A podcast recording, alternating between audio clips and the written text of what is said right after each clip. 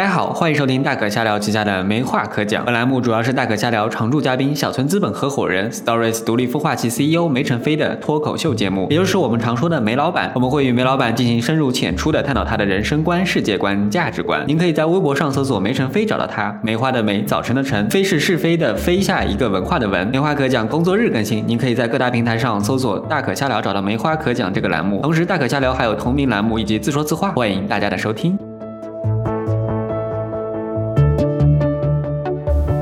Hello，大家好，我是佳琪。嗯，我是梅老板。今天我们想聊个话题，就是播客更适合传播信息还是观点？对，嗯。然后，嗯，之前是因为有一次在开车的过程当中，呃，有一个友人听过我们几期播客，然后给给了我们提了一些意见。嗯哼。嗯，他当时说的是，嗯，可能我们讲的会有些太深奥。嗯。或者有一些内容他觉得会有一些枯燥，然后想睡觉。嗯。然后核心的原因是因为可能我们。他觉得我们讲的东西并不是大部分人都能理解到底在讲什么，或者那个点在哪里。然后细节上的话是，嗯，他觉得我们并没有去解释一些东西，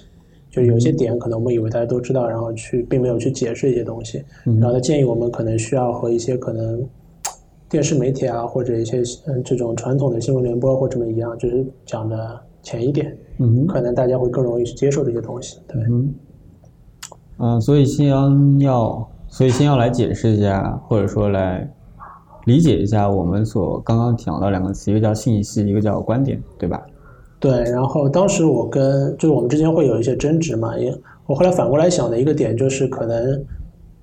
这就是信息和观点的一个区别，就可能我们觉得我们在我们做播客的一个目的是想。产生一些新的想法，其实就产生一些新的观点。对，没错。但是那个站在客户的角度或者听众的角度，其实，嗯，很多的听众其实听这些节目是要，呃，了解一些信息。嗯哼。就大家的诉求可能是不一样。就站在产出方来说，我们其实是想产出观点。那观点很很长的，很多时候它是。观点肯定是主观的，嗯哼，然后观点的话，可能是肯定不会是即时的，因为它需要一定的知识积累，然后才会产生，才会发酵。对，毕竟观点是处于一种立场，然后分析事物的利弊和适用性一种表达。对，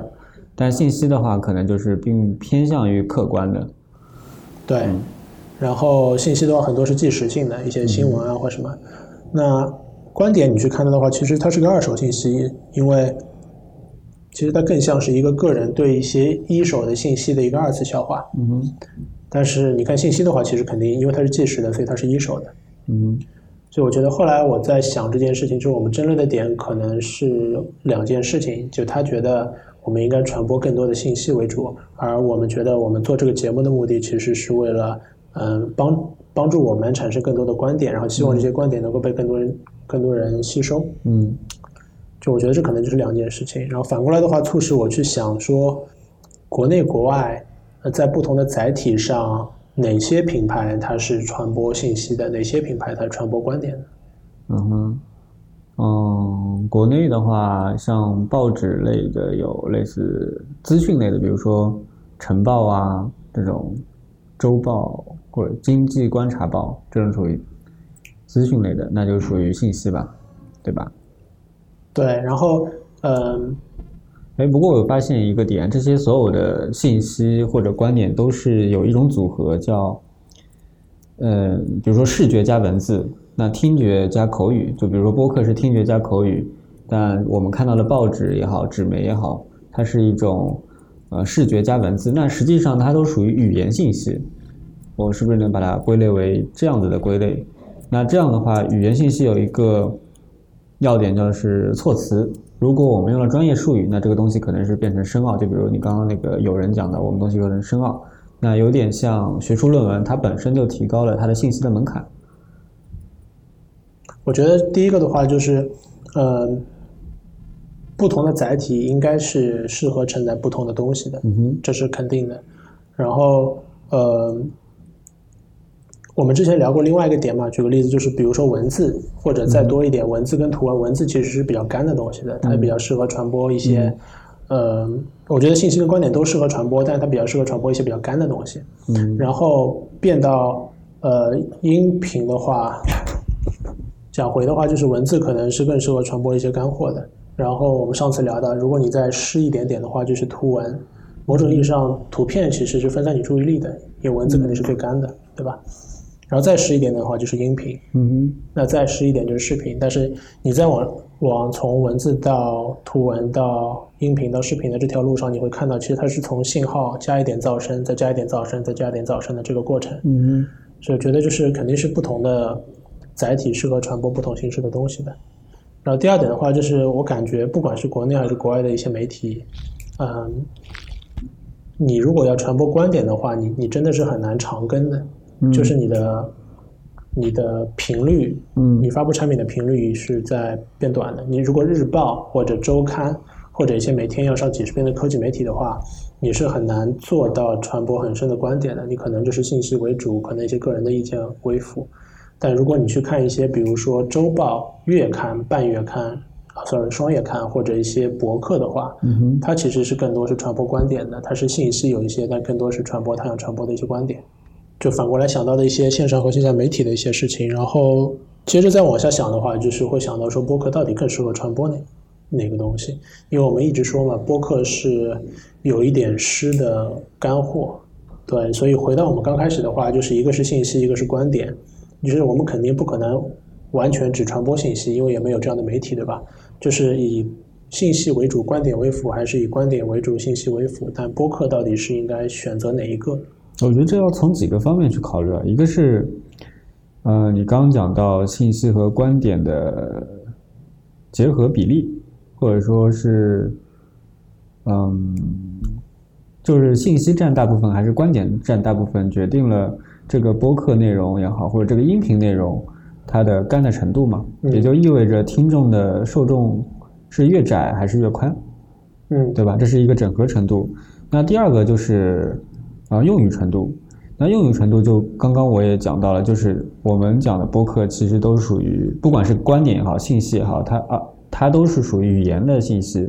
那作为语言信息，就是有一个语言门槛，比如说论文，它就是非常深入浅出、很深奥，然后有很多术语。但是相对于我们刚刚提到的周报也好，呃日报也好，这这些类东西就有点用论文来对比的话，有点像科普文，它的东西就是浅显易懂的，就是给大众看的。那么播客的那个，如果是作为播客的话，它的受众或者说它的听众也会越宽泛嘛，对吧？嗯，第三个的话就是逻辑性，因为我们在看我们视觉在看文字的时候，或者说视频在看文字的时呃视频在看内容的时候，会容易产生联想。就产生联想，比如说我们在看某段小说或者某段文字，可以产生想到刚刚讲的是什么，或者是刚刚提到哪些东西，而且可以一扫而过的看到之前的内容。但是我们讲播客的话，就很难完整的描述出我上面的十句话是什么内容，对吧？那如果是这样子的话，我们在讲播客，因为我们更偏向于在聊天，那聊天的逻辑性相对而言比文字会差一点。如果从这个角度上来看的话，如果像逐字稿，就是比如说类似得到 App 里边那些呃大咖，他去讲逐字稿，他逻辑性非常强，那听众的感觉也是会不太一样的。那如果像我们这样的聊天节目的话，呃，稍微会逻辑性上面可能会弱一点。嗯，那然后最后的话，其实我们就想看一下，就是我们到底怎么选。我觉得是每个人会有每个人的选择嘛，对吧？其实这个选择更多的也是主观的，就是比如说你到底想做，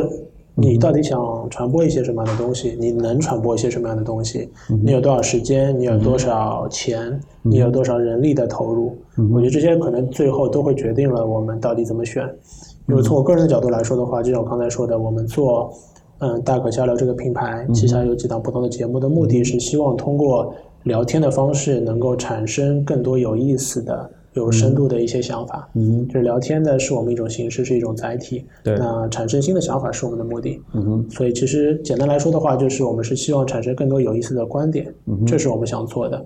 但反过来，我觉得也是我需要我们需要反思的一点，就是其实呃，我们确实不能把它当做大家都什么都懂，就大家跟我们站在一个、一个高度去看这件事情，我们对我们以为我们了解的，别人也了解，所以就怎么做一个权衡，可能是我们后面要处理的一个问题。嗯但我觉得我还是倾向于说，更多的能够产生一些有意思的观点这个角度来做这么一档节目或这么一个品牌。嗯嗯，突然想到一个词，嗯，是在以前 Daniel 就是滕振宇，他是做敏捷培训，没有记错的话，他以前是做敏捷培训，现在应该是一名独立的呃顾问，对吧？嗯那他讲到一个词叫“知识的诅咒”，我不知道你有没有听说过？嗯嗯，用当然他有个非常学术的理论，那我觉得用用一个简单易懂的方法，呃，简单易懂的说法来说，就是一种是能听懂的，一种是我不能听懂的，这是对于听众来说嘛。嗯那其实还有一种情况是，一种是，呃如果是上学学生上数学课，那么就是老师想让你听懂的；还有一种是老师没想让你听懂的。嗯因为他的，嗯，他的术语太多了，而不是是大家都不在同一个信息呃阶段去了解一个词，那大家的定义就会不一样。所以在有时候我们在做，包括上一周我们在 Stories 跟另外一个家庭教育团队在做一些头脑风暴的时候，上来第一件事情就是我们统一一下我们的名词概念。嗯，那这样的话，我们之后的有效沟通，哦，我们的沟通才是比较有效的。是，对这是叫知识的诅咒。嗯嗯，这也是现在国内可能学术分享比较不艰难的一个原因，因为大家的学术的水平都不在一个平面上啊，都不在同一水平线上。对，呃，还行啊，还是回到我们那句话嘛，其实我们更多的是想聊一些新的想法嘛，就是我们更多的并不是一个播音的一个东一个主持人，只是口播一些我们知道的内容。其实我们更多的是希望能够产生更多的新的内容。所以我们也并不知道我们之后到底是传播信息还是传播观点，是吧？好，如果你对我们是想传播更多信息，或者还是想让我们传播更多观点啊，欢迎在评论区里面留言，也可以发送邮件到 hi at ducksharing.com。欢迎大家收听啊，我们下次再见吧，拜拜。拜拜。